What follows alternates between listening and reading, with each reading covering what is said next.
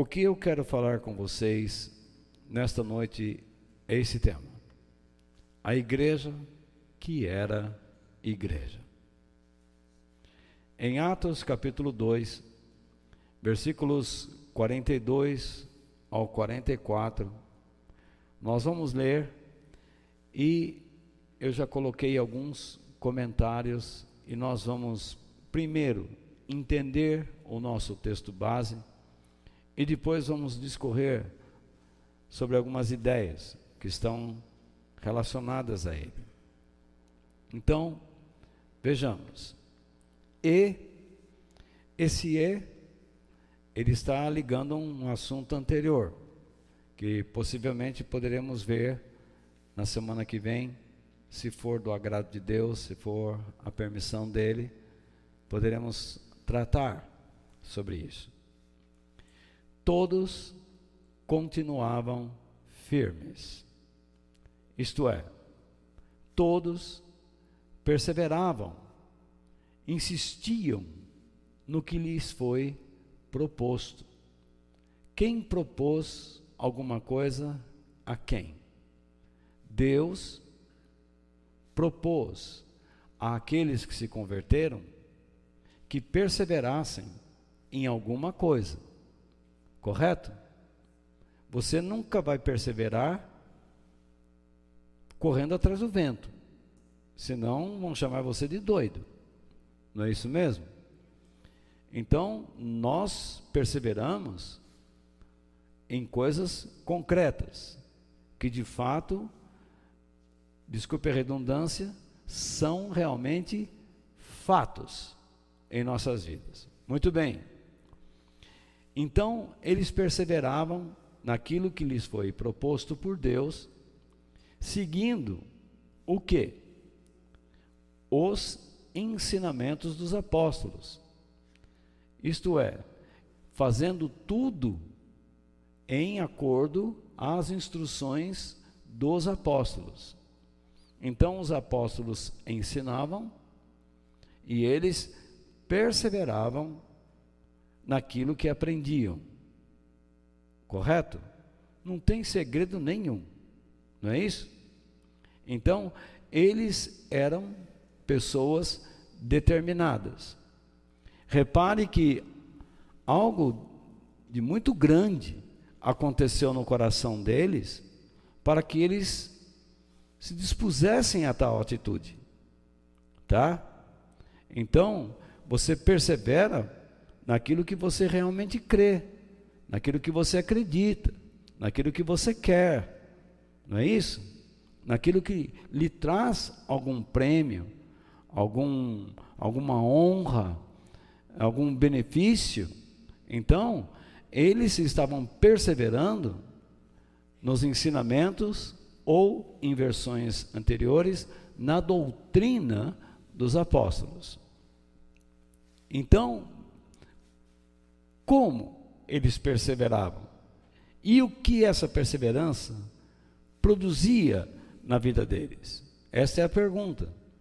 Então, o texto continua: vivendo em amor cristão. Repare bem que a palavra de Deus fala amor cristão. Em algumas versões mais antigas, usa amor fraterno. Mas o correto é isso aí, é uma diferença do amor divino e o amor mundano. Por isso que eu coloco um comentário assim: vivendo em amor cristão, isto é, não segundo as inclinações do mundo, mas em acordo aos objetivos de Cristo. Tá? Por quê? Quando nós dizemos que amamos alguém, qual é a primeira coisa que vem a nós como necessidade? Ter um sentimento. Não é isso? Nós queremos ter um sentimento. Se eu falo, eu, eu quero gostar de tal pessoa, eu estou dizendo a mim mesmo, eu preciso ter um sentimento adequado para gostar de tal pessoa, não é isso? Para fazer algo para determinada pessoa. Porém, no reino de Deus, não é assim que funciona. Às vezes Deus nos coloca uma pessoa à nossa frente que nós não gostamos. E Deus diz: Você vai fazer o bem a esta pessoa, a minha vontade. Fazer o bem significa fazer algo de útil em prol do reino de Deus. Você vai fazer algo que exalta, que engrandece o nome de Deus àquela pessoa. Então você não fica esperando um sentimento. Simplesmente você vai e faz o que é necessário ser feito. O que, como nós denominamos essa atitude? Ter misericórdia. Você vê na, na vida de uma pessoa um, um estado de miséria ou uma área miserável, tá? A pessoa, ela é boa, ela tem muitas qualidades, porém, há uma área na vida daquela pessoa que está em estado de miséria, tá? E ela precisa de ajuda naquela área. Então, quando você é um cristão verdadeiro e está debaixo da direção de Deus e adquire a capacidade divina de enxergar essa miséria naquela área, você compartilha com ela a sua experiência, experiência essa que te enriqueceu em algum momento da sua vida, porque você deseja que aquela pessoa tenha a mesma experiência que você teve em Cristo. Por isso que Jesus disse: Bem-aventurados os misericordiosos, porque receberão, terão, alcançarão misericórdia. Então, quando você se preocupa em dar riqueza a alguém, significa que Deus também vai enriquecer sua vida, porque você já se dispôs, você já aprendeu o caminho para ser como Ele. Então veja só, quando nós estávamos afastados de Cristo, nós éramos como ovelhas perdidas, nós estávamos numa condição miserável. Então Deus nos chamou para irmos a Cristo. Não é isso? Repare que o apóstolo Paulo, a doutrina dos apóstolos, diz que Deus nos transportou, tá? Do reino das trevas, da escuridão, para o reino do filho do seu amor. Eu não conseguiria fazer por mim mesmo esse caminho eu não conseguiria, por mim mesmo, encontrar Jesus. Eu fui conduzido até Ele por Deus. Então Deus me pegou na escuridão, me convenceu de que eu estava na escuridão, e Ele me deu a mão, o suporte, para que eu pudesse atravessar, vamos chamar essa ponte, sobre um abismo, e chegar até Cristo. Correto? Não é isso que aconteceu? O que é isso senão misericórdia? Eu não tinha Cristo, eu não tinha a paz de Deus, eu não tinha comunhão com o céu, eu estava perdido, e Deus me deu aquilo que eu precisava. Ele me convenceu, de alguma maneira, que eu precisava daquilo que ele poderia me dar. Então, o nosso trabalho na igreja é dar às pessoas o que elas realmente precisam. Eu digo, ou pergunto, isso é fácil? Não é. Porque nem sempre as pessoas desejarão receber o que de fato elas precisam. Mas elas querem receber o que elas desejam. Então nós temos que ser honestos. Nós não vamos dar à pessoa o que ela quer, nós vamos dar a ela o que é preciso. O que é requerido desse tipo de trabalho? Paciência. Paciência. E mais um detalhe, entre aspas, numa linguagem popular: engolir sapo. Às vezes é necessário você engolir sapo, tomar sopa de pedra e ter paciência, porque as pessoas são infantis. Elas são assim impulsivas. Elas não pensam biblicamente. Elas pensam como o mundo. Mas você que é cristão deve pensar como Deus pensa. Eu devo pensar como Deus pensa. E às vezes eu tenho que ouvir uma pessoa falando comigo determinada coisa e perceber que se eu der a ela alguma resposta naquele momento, não vai resolver nada. Não vai resolver nada. Então eu tenho que manter aquela ligação aberta. Porque vai chegar a hora em que você vai poder abrir os olhos dessas pessoas, desde que não seja algo muito grave. Correto? Muito bem. Então vamos lá, continuando. A perseverança na doutrina dos apóstolos levavam que? Os discípulos a agirem com amor cristão. Mas também, mas há duas atitudes: partindo o pão juntos e fazendo orações. Repare ali, e. Esse e, ele está ligado ao que? Ao partir do pão. Partindo do pão juntos e fazendo orações. Quer dizer, isso tudo está ligado na mesma atitude, correto? Então, eles participavam juntos da ceia e oravam de acordo com a mensagem que a ceia passa, passava a eles. E qual é a mensagem que a ceia nos passa? Veja lá, eu tenho o pão e o pão é partido, e o pão é distribuído. Não é assim? Então, eu pego um pedaço do pão e como o pão. E o pão vai para o meu organismo, para o meu interior. Então, aquele pão, aquele pedacinho de pão, se transforma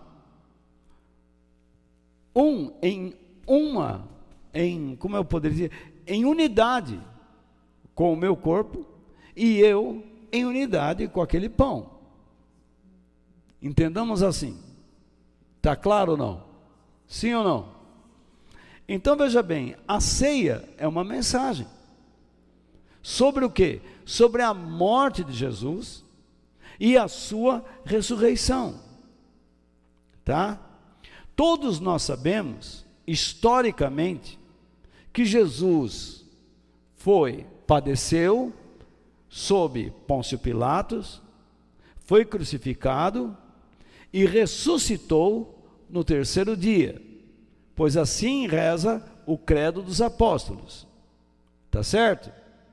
Então veja só, os apóstolos ensinavam isso. Muito bem. Mas veja só uma coisa aqui. É, deixa eu só desconectar aqui a, a internet, senão daqui a pouco fica uma festa aqui. Muito bem. Então, veja só, o corpo é dado, o corpo é recebido, parte. Por quê? Porque Jesus, ele se deu a muitas pessoas. Não é isso? Ele se ofereceu. E cada um que pega Jesus e dele come, se torna um com ele e assume o compromisso de distribuir, de repartir, de compartilhar a sua vida com outras pessoas também. Essa é a mensagem que a igreja passa. Agora, há um outro detalhe. Jesus morreu e ressuscitou ao terceiro dia. Agora, quando nós comemos do pão e repartimos a mensagem de Cristo, nós estamos fazendo com que a vida ressuscitada de Jesus se manifeste. Se apenas comemos o pão, ficamos parados na esfera da cruz.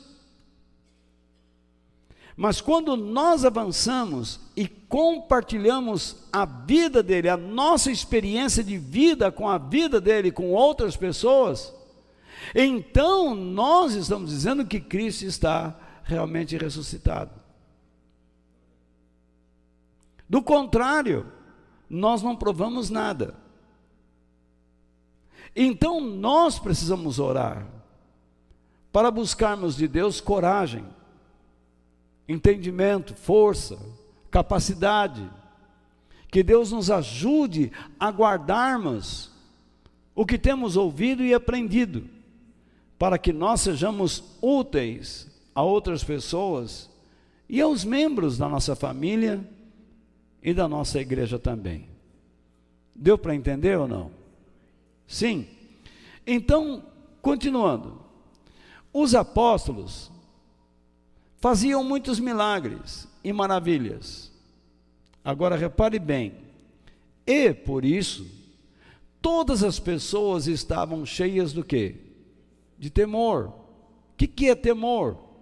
Reverência ou intenso respeito a Deus para com Deus, para com a pessoa de Deus, tá?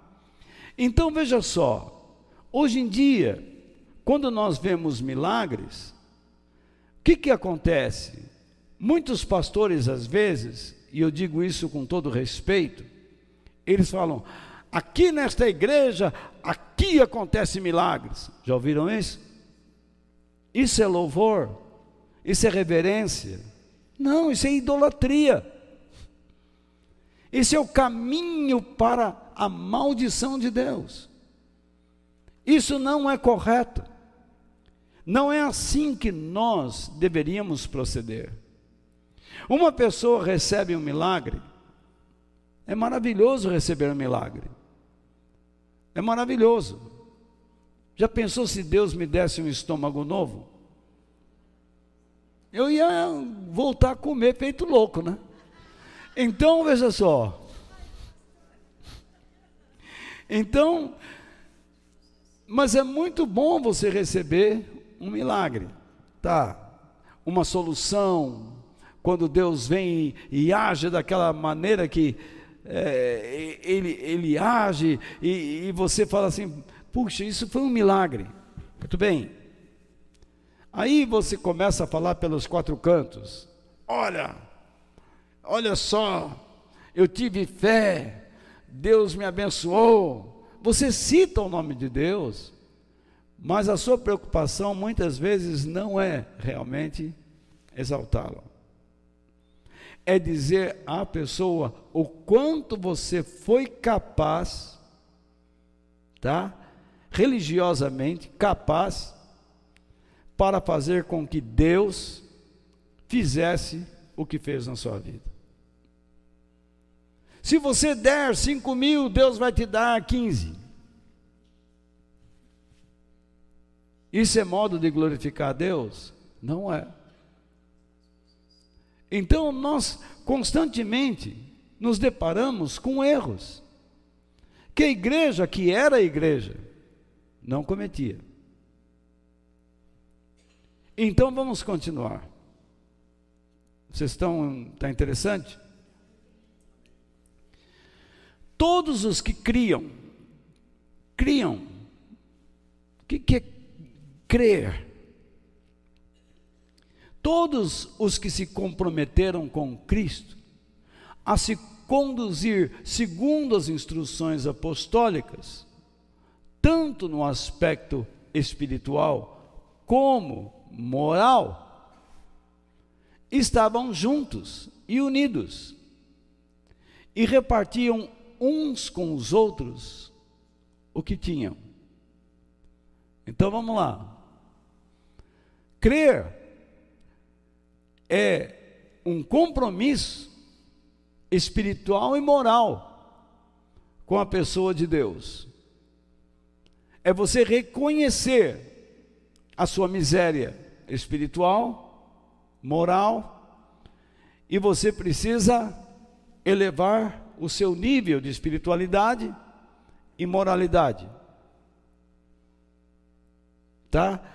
Vamos supor, lá na escola, a menina ou o rapaz, eles se identificam com essa filosofia do ficar.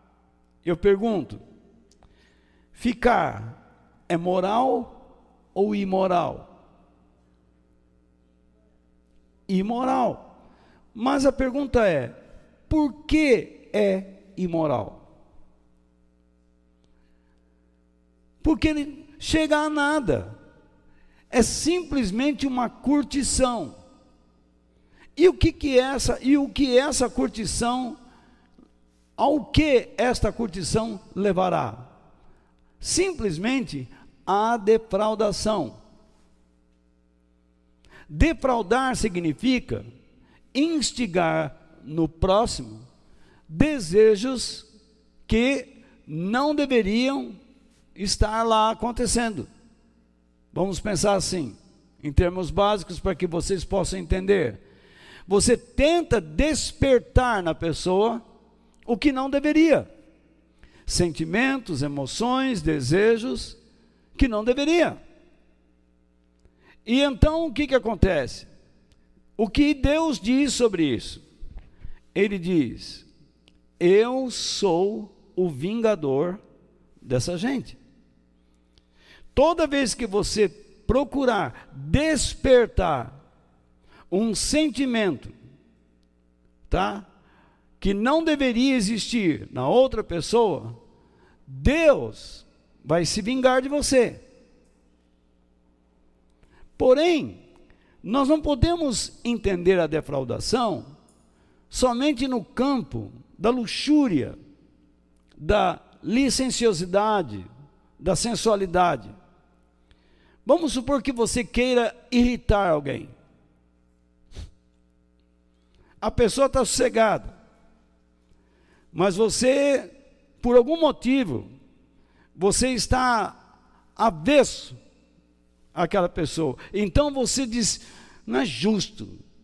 Aí você começa a dizer palavras para provocar a ira na outra pessoa, para você ter justificativa para condená-la e justificar seus erros. Me diga se isso não é defraudação. Como Deus irá tratar você? Você percebe que o cristianismo não é coisa fácil. Constantemente nós estamos sendo corrigidos por Deus. E eu pergunto a vocês: onde está o erro nas minhas palavras? Eu não encontro. Eu estou compartilhando com vocês a vida que o Espírito Santo espera que todos nós tenhamos. Vez ou outra vamos falhar? Vamos. Mas o que custa você reconhecer o seu erro? Não, mas eu falei, meu, meu erro só tem 5%. Mas é erro. Reconheço 5%. E bola para frente. levanta a cabeça e vamos seguir. Muito bem. Eles estavam todos juntos, unidos, e repartiam uns com os outros o que tinham. Aí, vendiam as suas propriedades e outras coisas e dividiam o dinheiro com todos, de acordo com a necessidade de cada um. Aí entra alguém na igreja e fala assim: a igreja tem o dever de me dar dinheiro. Não. A igreja tem o dever de comprar uma casa para mim. Não. Comprar um carro? Não. Uma bicicleta? Não. Um patinete? Não. Um chinelo? Também não. Então, pelo menos fazer o meu pé. Também não. Então, o que isso significa? A igreja ajudava financeiramente aqueles que não retornaram para onde moravam e que permaneceram em Jerusalém a fim de aprenderem o Evangelho de Cristo e perseverarem nele pelos ensinamentos dos apóstolos. O que eu estou dizendo? Eles estavam numa festa, a festa de Pentecostes. E foi justamente naquela festa que Jesus determinou enviar o seu Espírito para formar a igreja.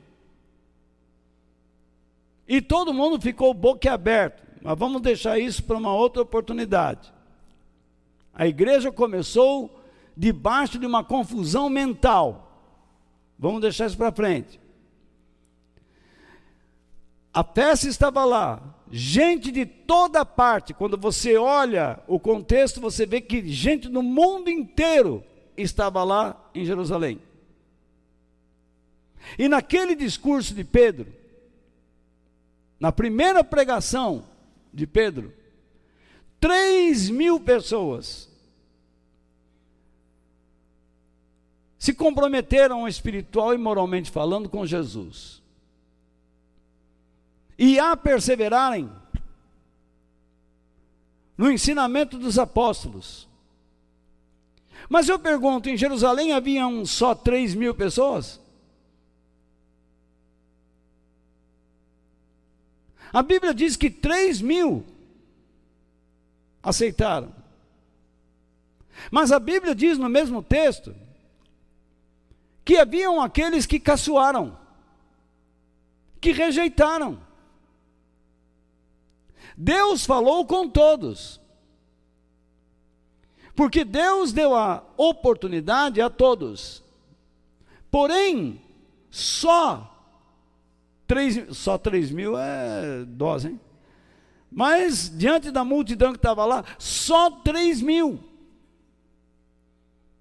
é que atenderam à voz da graça de Deus. Os outros a rejeitaram. Eu estou falando aqui algumas coisas do Evangelho, da, sobre a verdade. E estou tentando colocar aspectos práticos para que o Evangelho se torne uma experiência de vida nos seus dias. Alguns, tanto pela internet como aqui, ouvirão e se comprometerão em melhorar. Entretanto, outros não, vão zombar. Mas isso ocorre. Eu disse domingo, às vezes dentro da sua própria casa, você se deparará com o teu pior inimigo, que convive com você, viu a transformação que Deus fez na sua vida, e mesmo assim, ele terá ódio daquilo que está acontecendo no seu coração. Porque ele odeia Deus. E geralmente quem odeia a Deus, odeia a pessoa de Deus, não o conceito.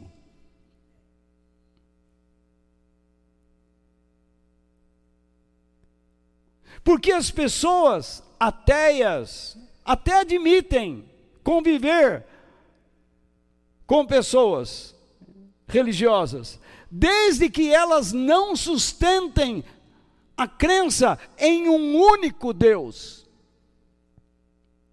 O problema deste mundo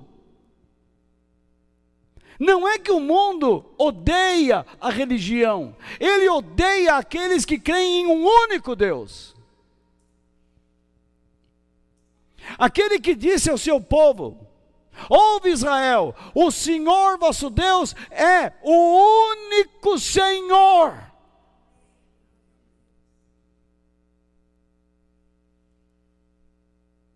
Todo esse processo da igreja, que era igreja, porque hoje a igreja está contaminada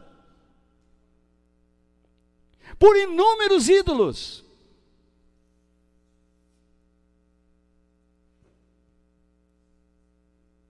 E Deus não é mais seu único Senhor. E a própria igreja odeia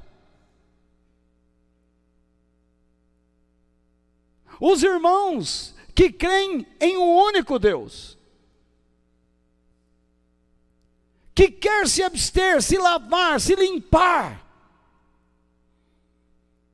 de ídolos, que querem se impregnar em suas vidas. Então, este texto que nós acabamos de ler, que eu fiquei meia hora em cima dele, e agora tem mais uma hora e meia. Eu vou colocar uma série de textos, vamos ler, mas o mais importante é que vocês esperem em Deus, tenham absorvido esse ensinamento simples, claro,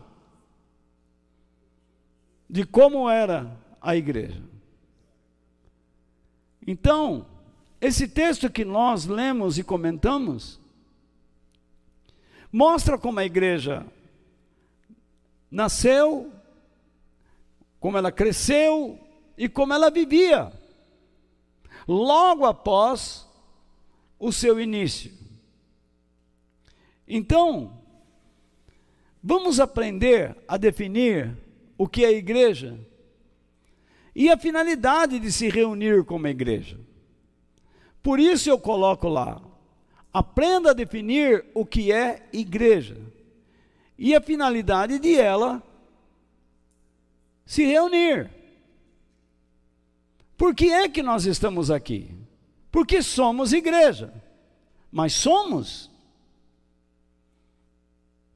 a nossa reunião se caracteriza por sermos igreja? Então vamos lá. O termo igreja significa o seguinte: os que foram chamados para fora. Então vamos lá. Chamados.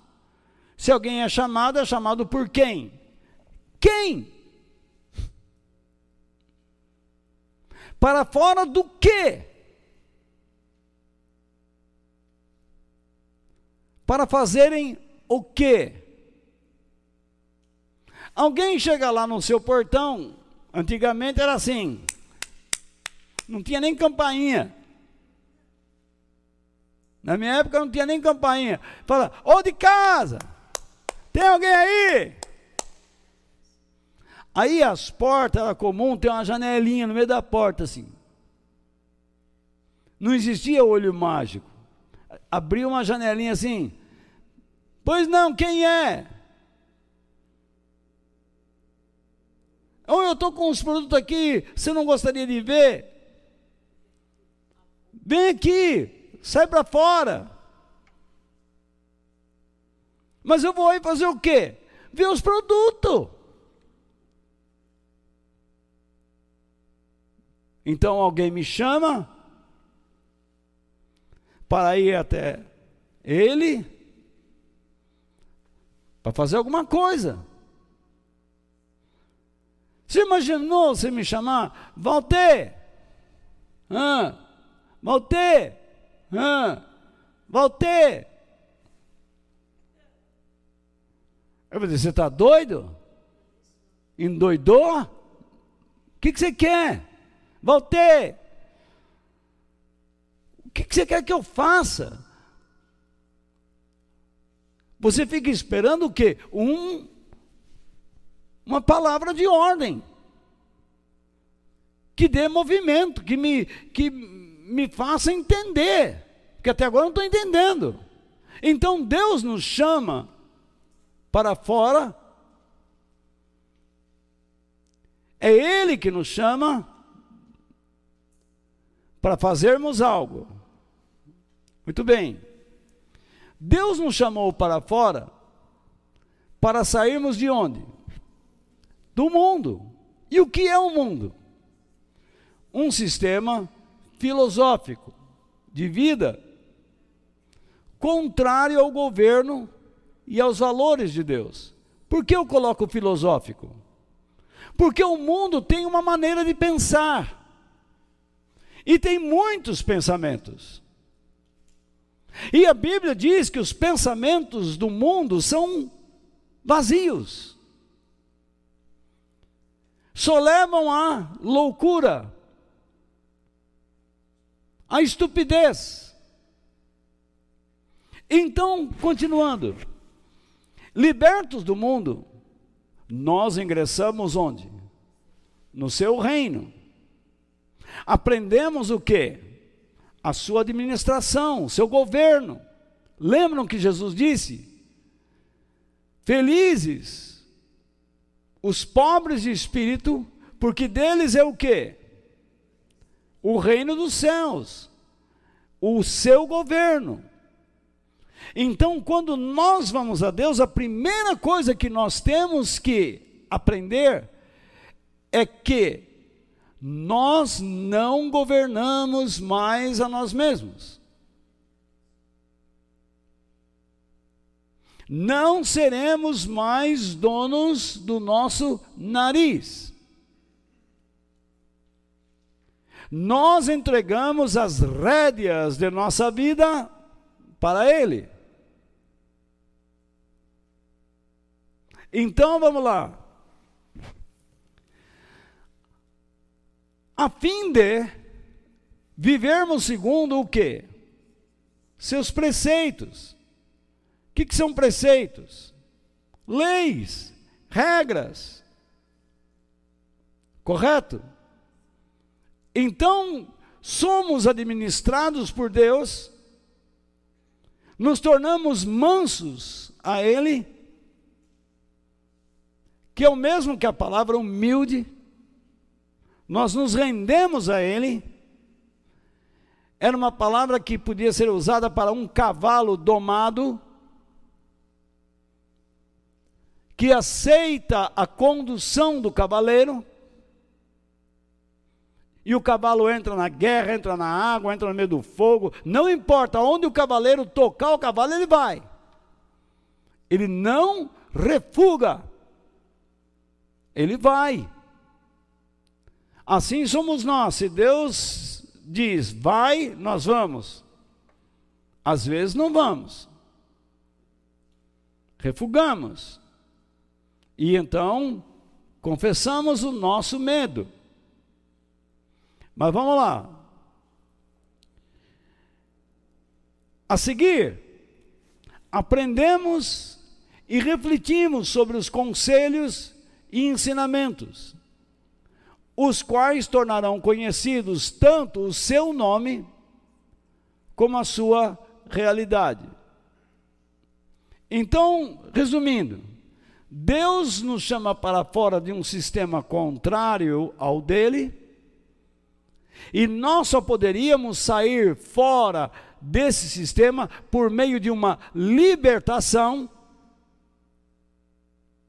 É um ato de força de resgate, de arrebatamento, porque nós não poderíamos escapar das garras dos pensamentos filosóficos mundanos, porque eles dão muito prazeres à nossa carne. Imagine, agora nós nos colocamos debaixo da administração de um único Deus, porque lá nós tínhamos vários deuses para todos os nossos apetites e gostos. Agora nós não temos mais deuses, nós temos um que não satisfará os no, aos nossos apetites, mas nos dará o que é necessário. E então, quando nós nos entregamos a Ele, sabemos que devemos nos colocar debaixo das Suas regras. Agora, precisamos aprendê-las e refletirmos sobre elas. Por que Deus nos pede isso?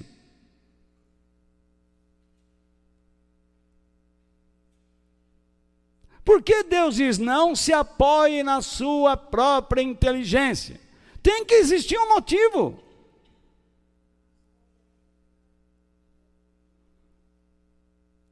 Eu não posso ficar com o tipo daquela doutrina. Deus pede, pronto. Não, Deus me dá a capacidade de investigar.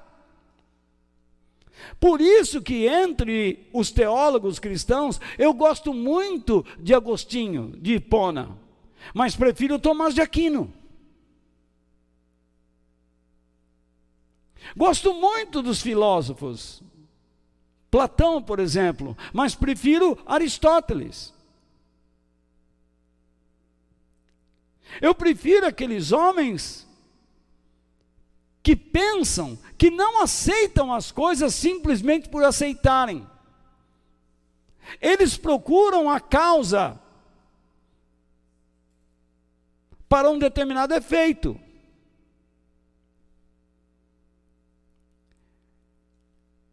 Então, na minha vida, eu sempre tenho que estar procurando a causa para alguma coisa. Existem aqueles cristãos que só quando passam por algum sofrimento, falam assim, eu cometi um pecado. Os amigos de Jó. E não é nada disso. Às vezes você está sofrendo injustamente. Mas existe um, um efeito nisso também. Você vai crescer. Se Deus permitir que você passe por isso, você vai crescer. E outros vão crescer com você. E Deus muitas vezes vai te livrar de problemas gravíssimos. Dá para entender ou não? E isso glorifica o nome de Deus. Quando um grupo de cristãos se reúne, essa reunião é reconhecida como sendo uma o quê? Assembleia. Assembleia de Deus. Do povo de Deus. Ela, ela o quê? Assembleia. Associa, ajunta, reúne ou congrega pessoas, escolha o verbo que quiser. Ali tem bastante reúne pessoas e congrega essas pessoas, pessoas que amam a Deus. A fim do quê? De analisarem, discutirem e decidirem sobre atitudes ou propósitos bíblicos que glorificarão a Deus e que tornarão o seu nome e a sua realidade conhecidos.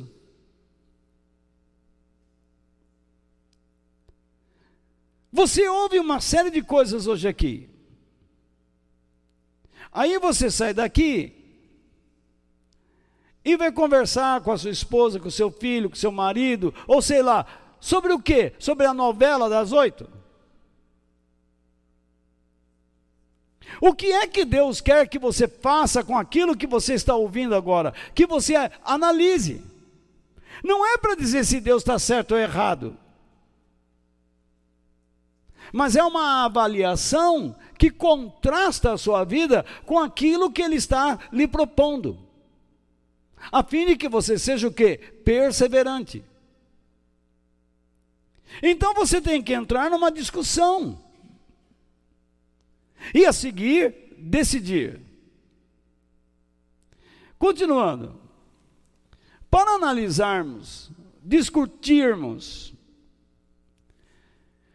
e tomarmos decisões sérias em Cristo, nos reunimos com o propósito de ouvirmos e aprendermos a mensagem de Deus, permitindo que os seus ensinamentos mudem a nossa maneira de pensar, a fim de realizarmos o que?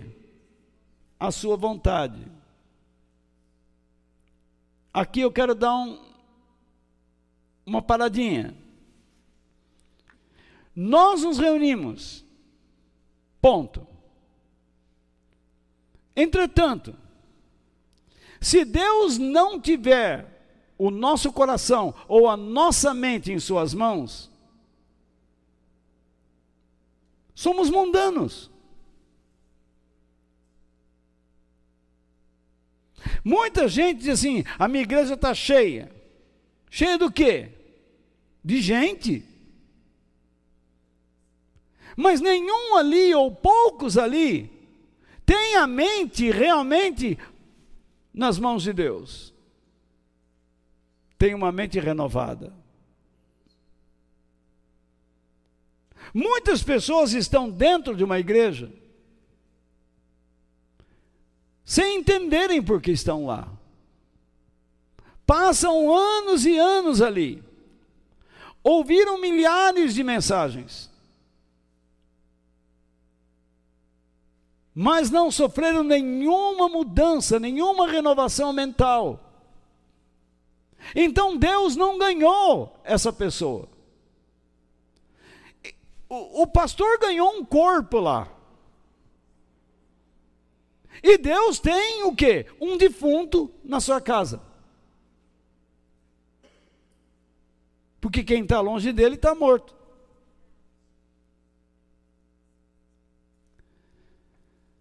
Vamos lá. Desse modo, e por meio da nossa obediência à Sua vontade, de novo, a realidade de Deus e os seus propósitos eternos em Cristo se tornarão conhecidos pelas pessoas. Tá certo? Não é interessante isso? Vocês estão entendendo? Quando a sua mente muda, você, como pai, mudará suas ações, como marido, como esposa, como empregado, como patrão, como irmão em Cristo, como estudante, como cidadão. Isso interferirá nas suas escolhas, na escolha de um namorado, de uma namorada, de amigos, de lugares, de festas, de encontros. Vai interferir no seu dia a dia, nas escolhas que você faz. Porque você vai começar a discernir onde está o perigo.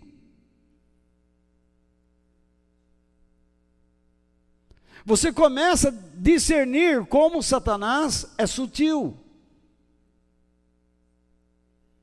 E como ele age.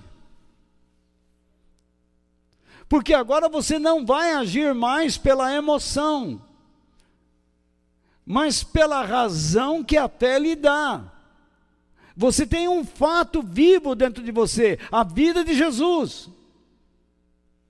O Espírito Santo está dentro de você dizendo: Olha, a Bíblia diz isso, então você sabe que ali existe uma armadilha.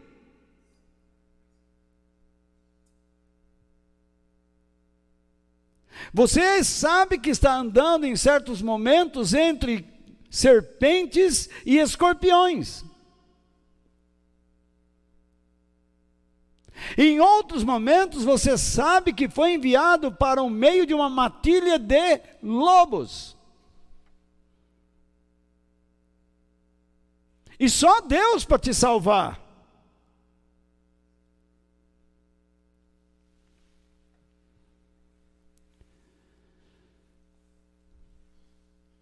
Esse tipo de governo, o governo de Deus, não se aprende no Sebrae, no Senac, em qualquer escola, instituto ou seminário. Não é o fato que você fez o seminário e agora você já é um cristão que entende de tudo. Prove!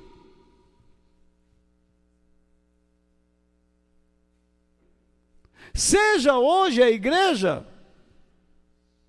que ela era.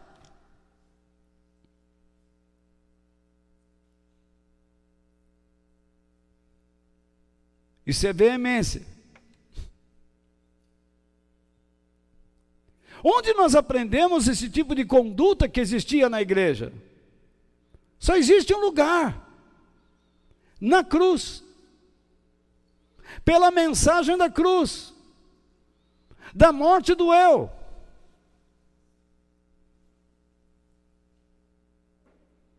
É duro você se posicionar contra um filho, uma filha, a esposa ou esposo, por causa de Cristo. Seria melhor se posicionar contra qualquer um destes por causa de um cartão de crédito. Não vai usar meu cartão de crédito. Mas arrumar um enguiço por causa de Cristo. Mas Jesus disse: aquele que se envergonhar de mim diante dos homens, eu me envergonharei dele diante do Pai.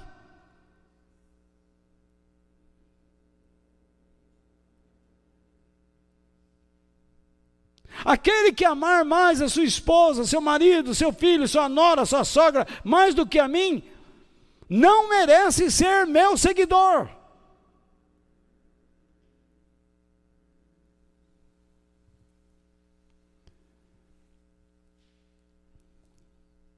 A igreja é declarada na Bíblia como sendo o quê? Um organismo vivo.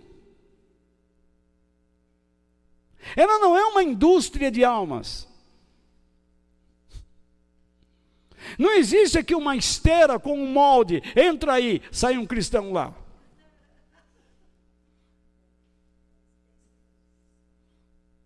Não existe esse fluxo automático. Não existe automatização gospel. Existem lágrimas, renúncia, choro, angústia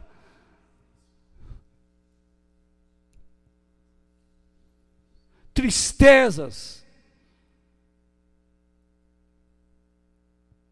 Você sabe muito bem o que eu estou lhe dizendo.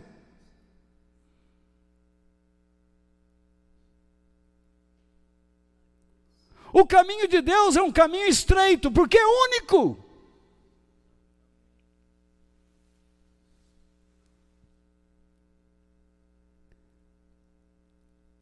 A porta que Deus abre é única. Só existe uma só fé, um só amor, um só Deus.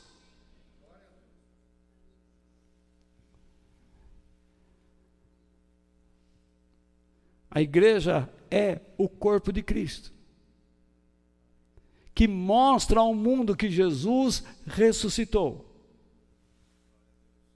E por isso que ela vive tanto por meio dele e para ele. Então, vocês estão comigo ainda? É profundo. Nem tanto. Mas é. A igreja depende do poder do Espírito de Deus para se desenvolver e crescer. Quando eu falo igreja, eu estou falando de mim, de você. Nós somos igreja. Esse prédio não é igreja. Por questão de uma linguagem mais popular, nós dizemos, vamos à igreja. Não tem nada demais, desde que você guarde o conceito correto. Vamos para o local. Você não vai ficar dizendo assim, agora, meu querido esposo, vamos para o local onde nós, como igreja, nos reunimos com outros que são igreja. Dá. Vamos aí, Zé. Já lavou o pé, trocou a cueca, a meia. Escovou os dentes. Então vamos lá. A atuação da igreja sobre a terra não depende de métodos humanos para se desenvolver e crescer. Você não pode comprar um livro e dizer assim: 10 passos para se tornar mais espiritual. Você só se torna espiritual quando você é dirigido pelo Espírito. O que é um cristão espiritual? É alguém que é dirigido pelo Espírito de Deus e pela palavra de Deus. Esse negócio, eu senti, Isso não é espiritualidade. Isso é emoção, sentimento. Mas quando você põe os olhos na Bíblia e diz, eu preciso agir dessa maneira. É isso que o Espírito de Deus quer de mim. Então, você entra no caminho da espiritualidade. Foi pelo poder do Espírito de Deus que a igreja iniciou. E será pelo mesmo poder que ela será retirada para se encontrar com Jesus nos ares, a fim de viver com Ele eternamente. Tudo começou no poder do Espírito de Deus e tudo vai terminar no poder do Espírito de Deus. E nunca por meio de métodos humanos. Por isso, quem crê dessa maneira é alegre com Deus e humilde diante dele. Por isso está escrito nos versículos 46 ao 47 de Atos 2. Todos os dias, a alegria deles era tanta que eles não se contentavam com uma reunião de fim de semana. Eles tinham que aprender. Porque o povo que não tem conhecimento perece.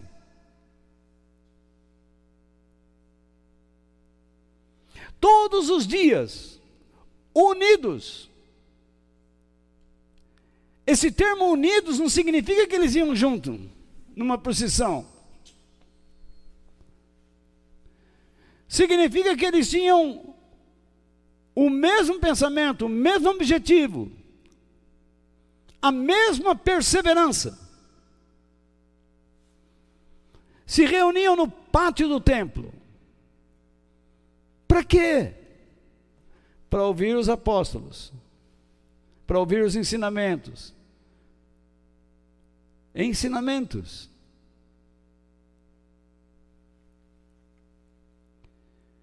Ponto. E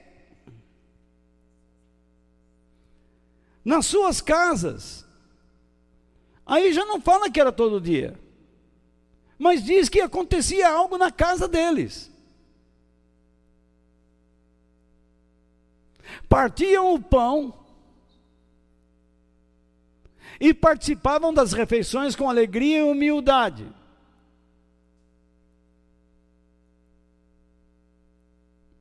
Eu estou falando de reuniões em casa. Mas comer era todo dia. Imagine. Como é que o Jorjão vai manter essa glória anatômica abdominal aí?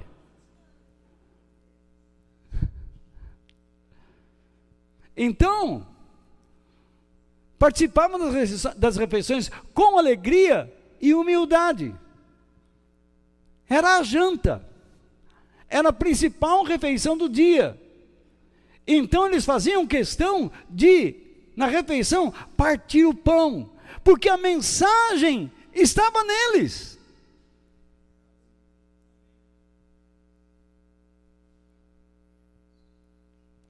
Tem gente que senta para comer e não pensa em Deus em nenhum momento. Por que nós damos graças? Para que nos lembremos que, assim como temos a comida sobre a mesa, nós temos um alimento mais poderoso que aquele. Nós temos o pão nosso de cada dia, porque cremos no Pai Santo que está nos céus.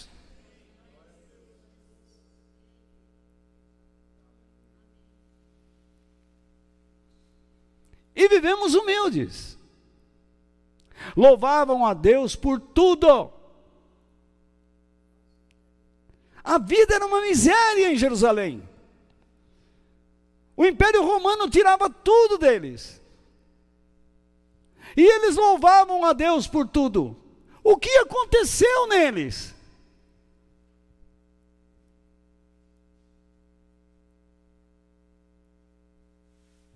Hoje, qualquer coisinha, vivemos um, instante no mundo de mimimi.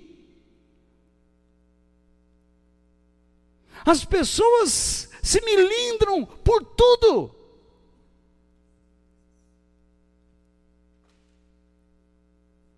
Entram aqui nesta igreja, o voto está me atacando. Tô! Porque é impossível a gente falar a verdade e não te atacar, e não atacar a mim também.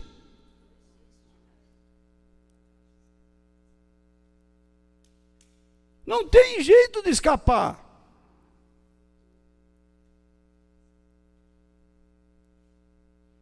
Você está com síndrome, cara. Você precisa se curar. Jesus precisa fazer uma obra na sua vida para você melhorar e aceitar a verdade de Deus para ela te recuperar e você se tornar uma pessoa forte, fiel e útil nas mãos de Deus.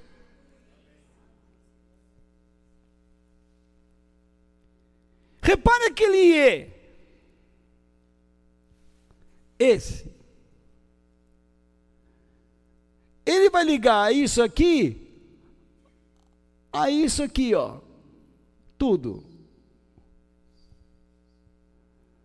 Eles iam no templo todos os dias, eles comiam as refeições, partiam o pão, lembravam do que tudo isso significa, eram humildes, tinham alegria, eles louvavam a Deus por tudo e eram estimados, apreciados, elogiados por todos, porque aqueles outros não conseguiam ser quem eles eram.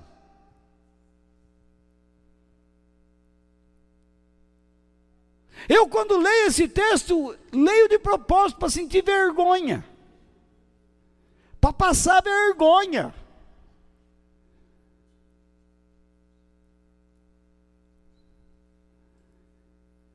Agora é o mais incrível. Não tinha método.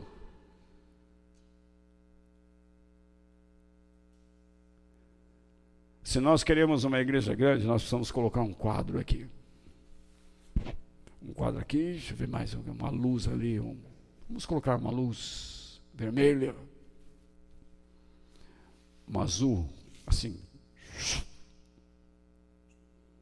um raio, fumaça. Na hora que o Walter entrar, apague as luzes, acenda a luz vermelha e azul, ele entra com a fumaça. Ele aparece no meio da fumaça.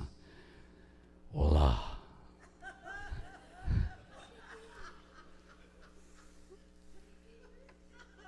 Ou então eu peço para eles gravar uma voz bem bacana, aquela, né? Então, ia ficar legal. Bobagem. É o Senhor que faz tudo. Vive do jeito que tem que viver. E a cada dia o Senhor juntava ao grupo as pessoas que iam sendo salvas. No seu grupo pequeno, viva dessa maneira, busque esses princípios, e o Senhor trará pessoas. Não fique preocupados com aqueles que dizem assim: não gostei. Não fique rastejando, não. Celebre o Senhor por tudo. Seja verdadeiro. Tudo que eu tenho pregado a vocês é para alcançar isso aí. E por que vocês reclamam? Cala essa boca. Eu só estou fazendo uma alegoria. Não. Então, eu entendi. Estou brincando. Então, eu fico pensando, por que as pessoas reclamam?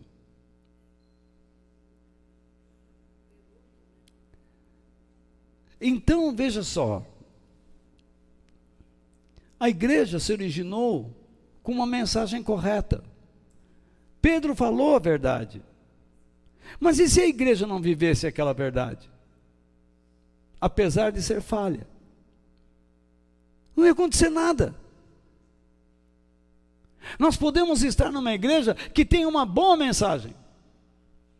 Mas se nós não nos comportarmos direito, que estima teremos por parte das pessoas?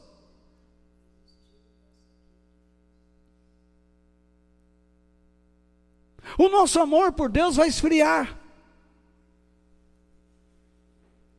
Vamos perder de vista os objetivos divinos. E vamos ficar nos mordendo entre nós. Porque em vez de ovelhas, nos tornaremos lobos mordendo o rabo de cada um, que nem cachorro. Ou então bodes.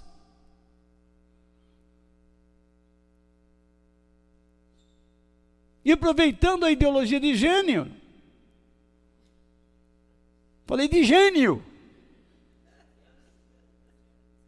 para não ter problema. Vamos ficar dando cabeçadas. Porque todo mundo virou bode. Não tem mais boda.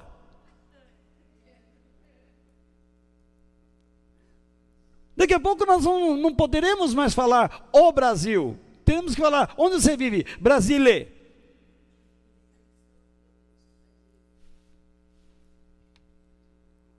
Argentina. Bolívia. E Peru. Em Jerusalém, eles estavam numa festa. Lá tinha o quê? Comida, música, dança, cerimoniais, rituais litúrgicos. Mas eles não pensavam nos objetivos divinos.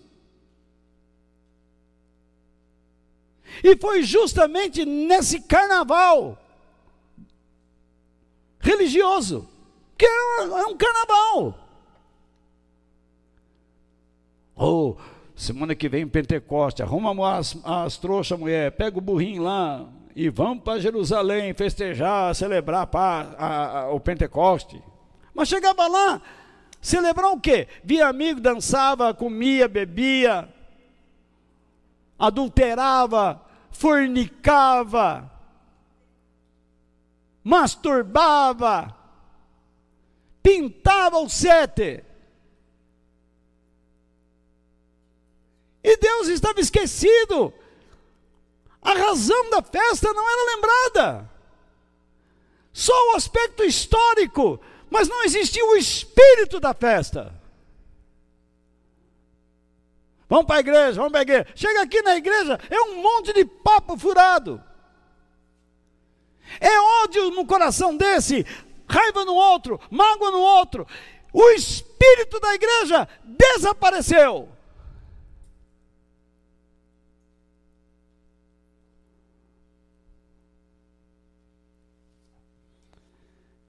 Enfim, Deus ama a sua igreja e espera que nós, que o amamos, cuidemos dela.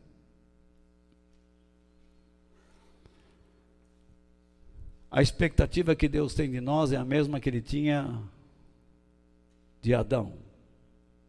Deus disse: cuide do jardim e o proteja. O que, que ele fez? Em vez de cuidar e protegê-lo, ele foi atrás dos seus próprios interesses. E qual o resultado? Foi expulso. Ele não celebrou o quê? O jardim que lhe dava provisões necessárias e a presença de Deus. Você diz assim: Eu estou numa boa igreja. Isso não quer dizer nada. Você tem que celebrar na sua vida aquilo que Deus está te dando e cultivar a presença dEle. A mesma expectativa Deus tinha por Noé. 120 anos ele construiu a arca. Ele poderia ficar olhando para a arca, olha o que eu fiz. Que nós, né? Mas quem, quem, quem deu as ideias fui eu. Ele podia glorificar a si mesmo, dizendo: Olha o meu trabalho. 120 anos trabalho duro. E então os animais começaram a entrar, e ele teve que trabalhar por muitos dias, limpando cocheira, sujeira de animal, limpando a arca, aguentando o cheiro dos bichos. e as broncas da mulher. Tá vendo, não é? Olha quem se arrumou, não é? Cala a boca, mulher. Que nem falava Mazarop, né? Cala a boca, mulher. Vai para cozinha. Então, trabalhou duro. Em vez de celebrar todo o seu trabalho, ele deveria lembrar que Deus lhe deu um meio para ser salvo. Olhe para a sua igreja. Deus está te dando um lugar onde você aprende alguma coisa para ser salvo, para ir à eternidade. Mas o que você vê? Só defeitos. Você olha para o irmão dizendo, aquele irmão lá, ele precisa de você. mas você não sai do seu lugar. Você não quer limpar cocheira. Nós estamos na arca. Mas você não quer ser útil na limpeza. Você quer fazer só o que você quer. Sabe por quê? Porque você não está preocupado com salvação de ninguém. Você está preocupado com função, com cargo, Deus espera que nós cuidemos da igreja, porque nela está a sua voz para um mundo pecaminoso, porque a igreja é o seu canal para compartilhar o Evangelho de Cristo. A igreja tem a voz de Deus? Tem. Tem uma mensagem mas ela precisa entender que seu estilo de vida é que impressiona, que impacta espiritual e moralmente as pessoas. Como nós cuidamos da igreja? Vou terminar. Que sejamos perseverantes e nos submetamos aos verdadeiros ensinamentos apostólicos. Você diz assim, mas quais são os ensinamentos apostólicos? Desde Cristo até João. Quantas vezes eu tenho ensinado a vocês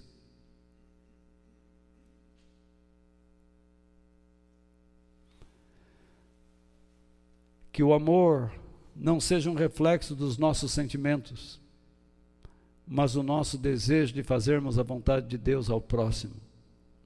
Não fique esperando uma emoção para fazer algo de bom por alguém. Mas esteja sempre alerta para fazer a vontade de Deus a uma pessoa, ao seu filho, ao seu marido, à esposa. Que nos disponhamos a compartilhar com o próximo a nossa experiência com a vida de Jesus e não o que pensamos sobre ele. Muitas vezes você diz para alguém aquilo que você mesmo não crê. Você diz, Deus é bom, mas lá no fundo você está cheio de reclamações, de amargura. Você não é capaz de louvar a Deus por tudo.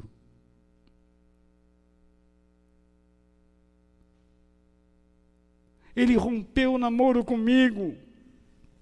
Mas não faz mal, Deus está no comando. Aí você pega, não aguenta a mágoa e sai da igreja. Às vezes Deus permite situações negativas em nossas vidas que nos entristecem muito. E a única palavra que Deus diz, aguenta. Persevera. Fique firme. Não me negue. Que nunca deixemos de orar para que Deus cumpra a sua vontade sobre a terra, pelo trabalho da igreja. Ficamos o tempo todo buscando, oh, ora por mim, para Deus me dar um, um emprego novo. Para quê? Para você novamente ser um mau funcionário como você foi no outro lugar? Quantas vezes nós oramos por uma pessoa que é sem vergonha, um verdadeiro canalha? Oramos com sinceridade, mas a pessoa não presta. Oramos por tanta gente, por pedidos de oração que as pessoas colocam lá, pedidos fraudulentos, falsos, provenientes de corações gelados, longe de Deus. E nunca oramos pelo trabalho de Deus, pela sua amada igreja. Que nós exaltemos a pessoa e o caráter de Deus acima de tudo o que Ele nos dá. O que recebemos de Deus é bom, mas Ele é mais importante. Que nós tenhamos um compromisso espiritual e moral verdadeiro com Jesus, a fim de nos mantermos unidos com Ele e uns com os outros.